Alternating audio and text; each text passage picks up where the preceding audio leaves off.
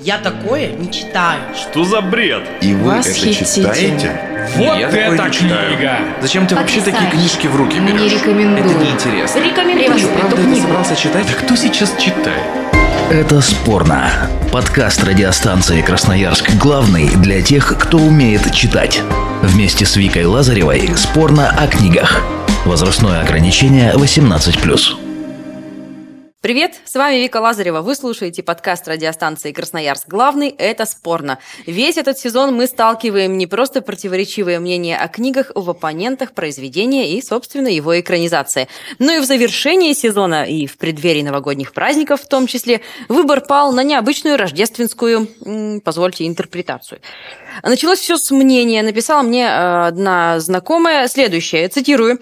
«Вика, это просто что-то максимально странное. Там у них Санта ездит на кабанах, в рождественскую ночь принято есть блюда из свинины. Э, Помним, на чем Санта ездит.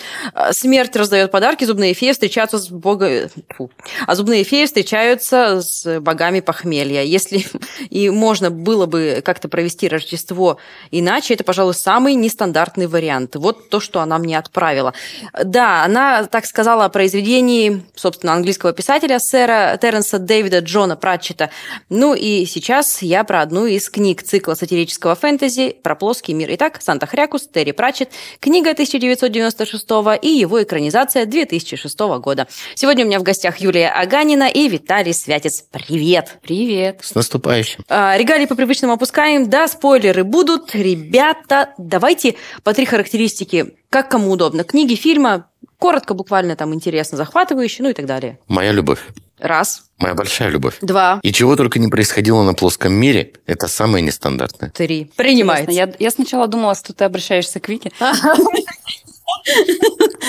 Так, молодец. Сейчас будет что-то интересное. Ну, еще не вечер. Так, ага. Сказка. Так, Экранизация. давай прилагательное добавим какое-нибудь. Достаточно успешная экранизация. Не получается с Нет. третьим. Ну ладно, пусть будет два. Это представление плоского мира. Вот давайте, чтобы люди, которые пока еще с этим не сталкивались, просто поясним, что это такое. Что происходит? Что Что происходит? происходит, да. А чего только на плоском мире, я уже говорил, не происходило. Вампиры закаляются святой водой. Вот. Смерть разносит подарки на Рождество. На, с Рождество, прошу прощения, на Рождество смерть Мгм. разносит подарки. А, у смерти есть не только сам смертный, у него еще есть дворецкий, ученик Мортимер, приемная дочь и внучка, с которой мы на протяжении книги и на протяжении фильма неоднократно встречаемся. И она прелесть. Ну да, примилая леди. Незримый университет, который изобретает э, суперкомпьютер в том его пон- пони- пони- понимании, в котором нам привычнее. Это машина, которой задаешь вопрос, она выдает ответ именно что машина, а мы говорим о классическом фэнтези. И все это великолепие покоится на одном большом диске Земли, который стоит на четырех слонах, которые расположены на спине гигантской черепахи Атуина, плывущей сквозь космос. Вот в таком мире происходит 41 книга и еще 4 научно-популярных романа. Ну, то есть, по факту, плоский мир – это вот только лишь то, что все стоит там на слонах. Это зеркало. Это как и любое фэнтези, это зеркало того мира, к которому мы привыкли, с, э, возможно, другими вводными, возможно, другими событиями. Возможно, это некий другой результат Мгм. и некий другой путь на пути, к, э, некий другой путь к этому самому Юль, результату. как ты это Ну, понимаешь? Я понимаю, да, все правильно. На самом деле это действительно такой... Это фэнтези, это достаточно гротескное фэнтези. Это такая... э, я бы сказала, что это пародия на фэнтези, потому что действительно очень много юмора, и э, в книгах мы вот до подкаста сегодня беседовали о том, что э, любой человек, там, не знаю, с любым уровнем э, восприятия юмора этого мира сможет э, в шутке найти что-то для себя смешное. И чем более ты интеллектуально развит, тем смешнее и интереснее шутки. Сравните персонажа в книге, в фильме, э, потому что в фильме, я так понимаю, он появляется, ну, всего ничего. А вот в этом как раз фишка, а, собственно, и в книге также. Да. Я бы не сказала, что ему отведена главная роль, но Вот. действительно все происходит в канун Страждества. Мгм. Как мы уже говорили, что э, плоский мир это некий выдуманный мир, мир фэнтези, и у нас есть Рождество, Мгм. а там есть Страждество. И Санта-Хрякус – это такой образ, естественно, Санты.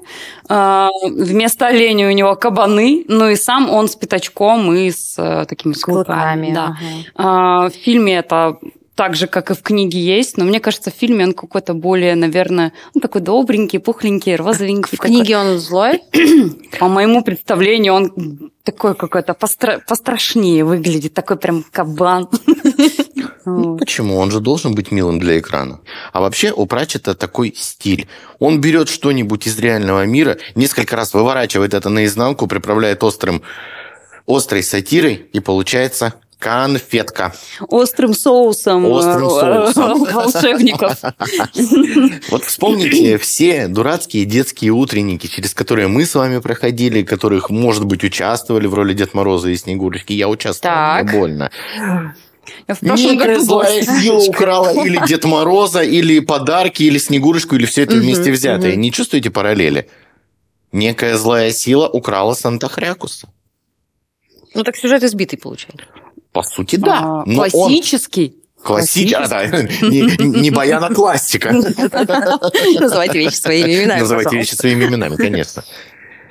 Ну, а спасает, э, как это не было бы странно, э, смерть некий персонаж, который э, понимает, что людям, ну никак, э, жителям плоского мира, ну никак не обойтись без Санта-Хрякуса, никак в канун с Рождества. Почему это Детишки- понимает именно смерть? Детишки должны получить свои подарки. Ну, наверное, в этом э, такая интересная аллегория того, что нам кажется, что смерть это что-то страшное, э, то, чего мы должны бояться, что-то бездушное.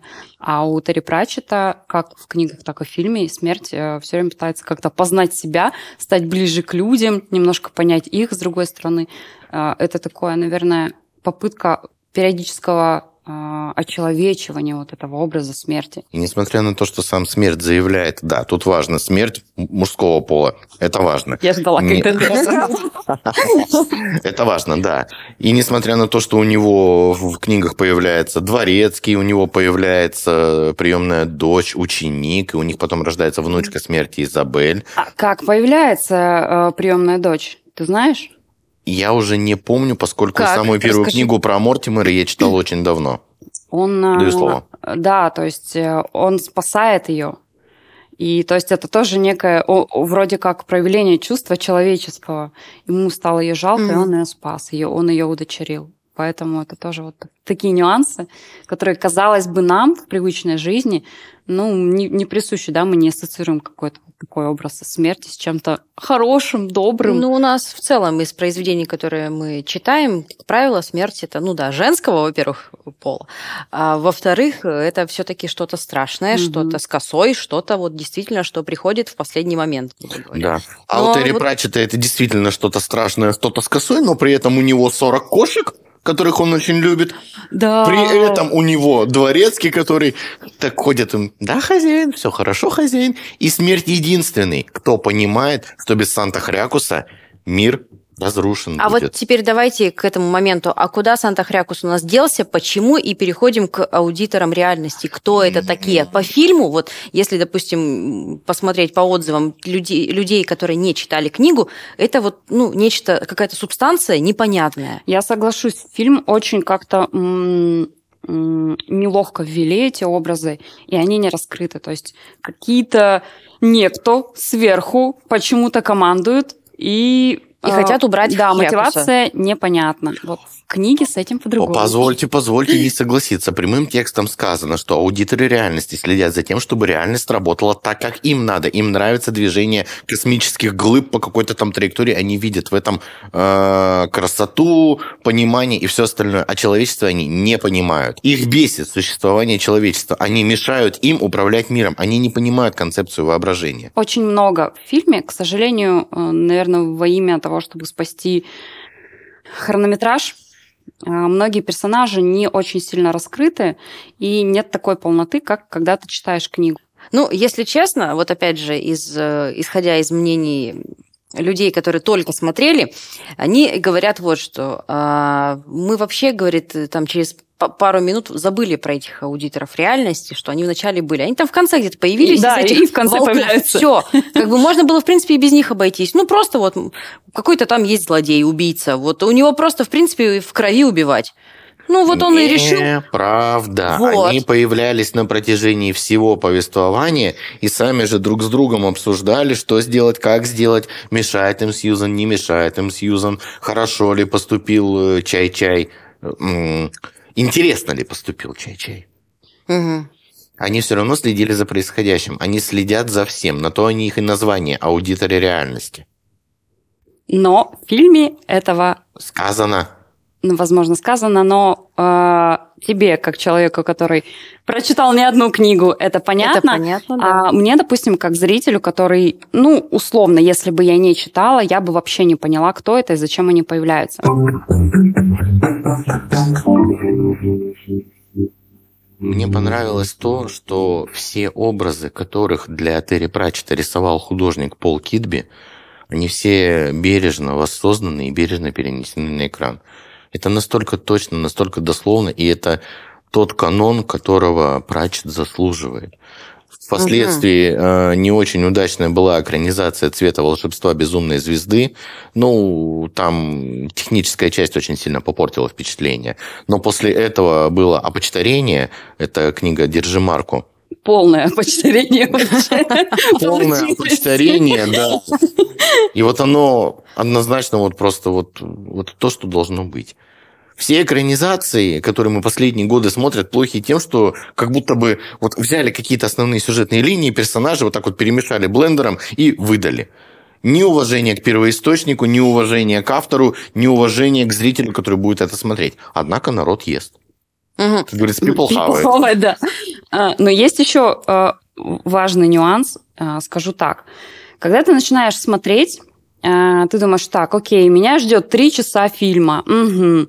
Ну, у нас есть примеры, когда есть фильмы э, там с крутым кастом, да, с э, ну, такими хорошими ожиданиями, там типа режиссерская версия 5 часов, ты и то не готов смотреть. Ну да. Окей, есть э, такие же голливудские фильмы, тоже с хронометражом 3 часа, и ты тоже не совсем готов и не всегда смотреть.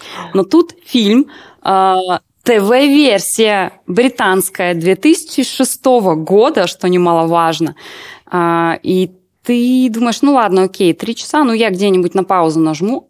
И когда ты понимаешь, что это действительно очень похоже немножко на телеспектакль, но с хорошими, э, для телеспектакля, с хорошими э, спецэффектами, странный каст, для нас странный сейчас, да, то есть прошло уже там 16 лет почти, там, 17, Мгм, да. мгм. Ну, давайте будем честными. Вряд ли кто-то из нас очень хорошо знаком с этими актерами. Тем не менее, э, у нас у каждого же, когда мы читаем книгу, есть какой-то свой образ э, главного Ну да, героя. да. Ну, и в голове там какая-то картинка Да. все равно рисуется. Вот я всегда вижу образ э, героя, там даже больше, наверное, не какие-то конкретные черты Мгм. лица или еще что-то, если это не описано. Все равно у меня образ такой, не знаю, связан, наверное, там с какими-то цветами, с запахами, м, не знаю, с какими-то ощущениями, да, там. От- атмосфера, тепло, скажем, холодно, мокро, героя. да. И Мгм. такой вот какой-то образ, такое вот пятно Совпали? совпали. И, ну, удивительно, потому что я такой всегда все равно притязательный зритель. Если я смотрю экранизацию, у меня уже есть ожидания. С этим порой приходится бороться. И тут они совпали. При том, что, как я уже сказала, каст вообще мне незнакомых актеров. И это классно.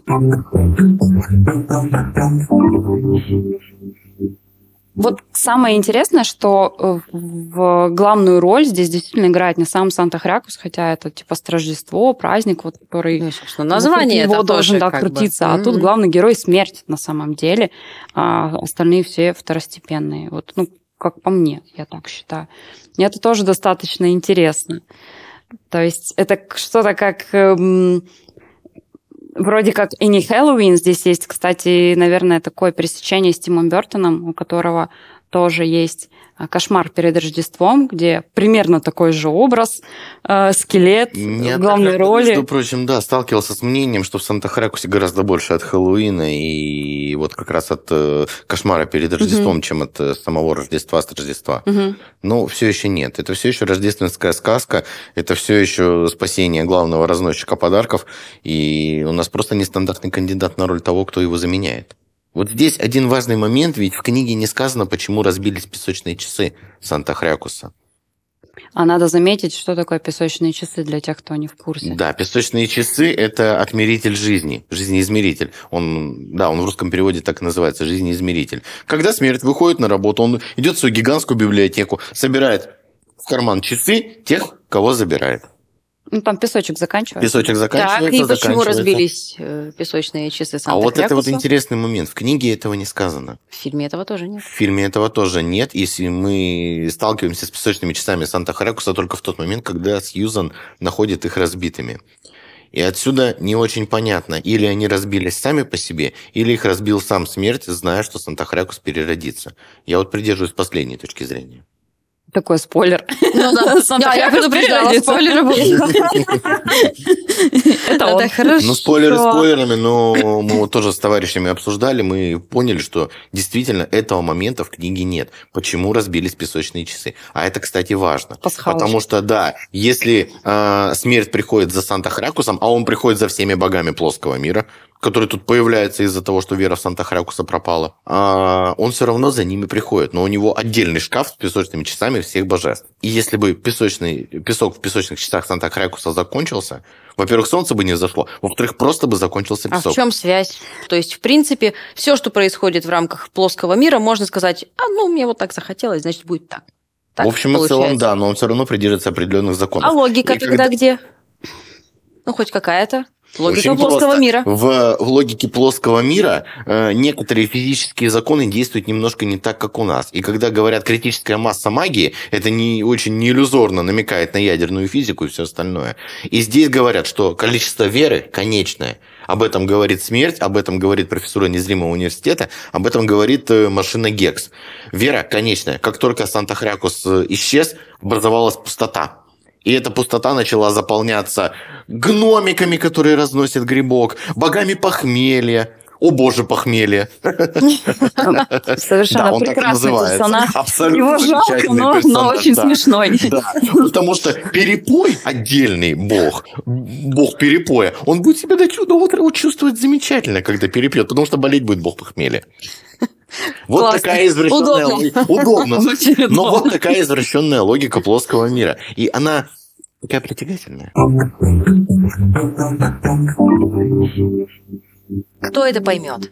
Или, возможно, кому стоит что-то там освоить дополнительно, чтобы понять это? Вопрос. Освоить дополнительно.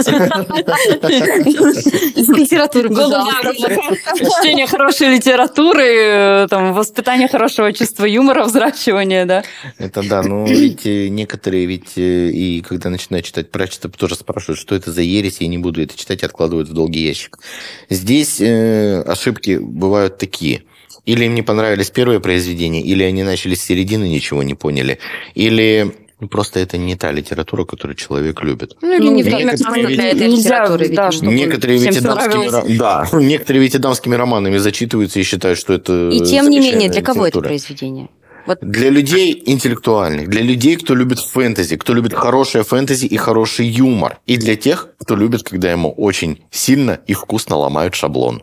Так, у Юли, мне кажется, свое какое-то мнение. Я, на самом деле, мне нравится немножко э, в нужное время прятаться в книгах Терри Пратчета. Это всегда такие сказочки для взрослых, но я бы, наверное, и подросткам рекомендовала почитать. А я бы порекомендовала смотреть этот фильм числа так 1-2 января. Я бы вот была с бокальчиком игристого и с мандаринками как уже сказала. Как...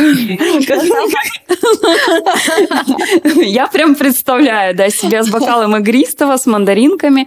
Можно смотреть первую серию, сходить еще набрать мандаринок, подлить еще игристого, да, и смотреть вторую серию. Ну и все-таки, как мы уже говорили, Рождество в плоском мире – это Рождество в нашем э, реальном круглом мире. И все закончится обязательно хорошо. Предлагаю на этом и зафиналить. У меня в гостях сегодня были Юлия Аганина и Виталий Связис. Друзья, спасибо вам огромное. Также вместе с вами была я, Вика Лазарева. Всем только прекрасных книг, отличных экранизаций. Пока. Счастливого Пока. Рождества. Я такое не читаю. Что за бред? И вы это Восхитительно. читаете? Вот Я это не читаю. книга! Зачем ты вообще такие книжки в руки Не берешь? рекомендую. Это неинтересно. Рекомендую Ты что, правда это книгу. собрался читать? Да кто сейчас читает? Это спорно. Подкаст радиостанции Красноярск главный для тех, кто умеет читать. Вместе с Викой Лазаревой спорно о книгах. Возрастное ограничение 18+.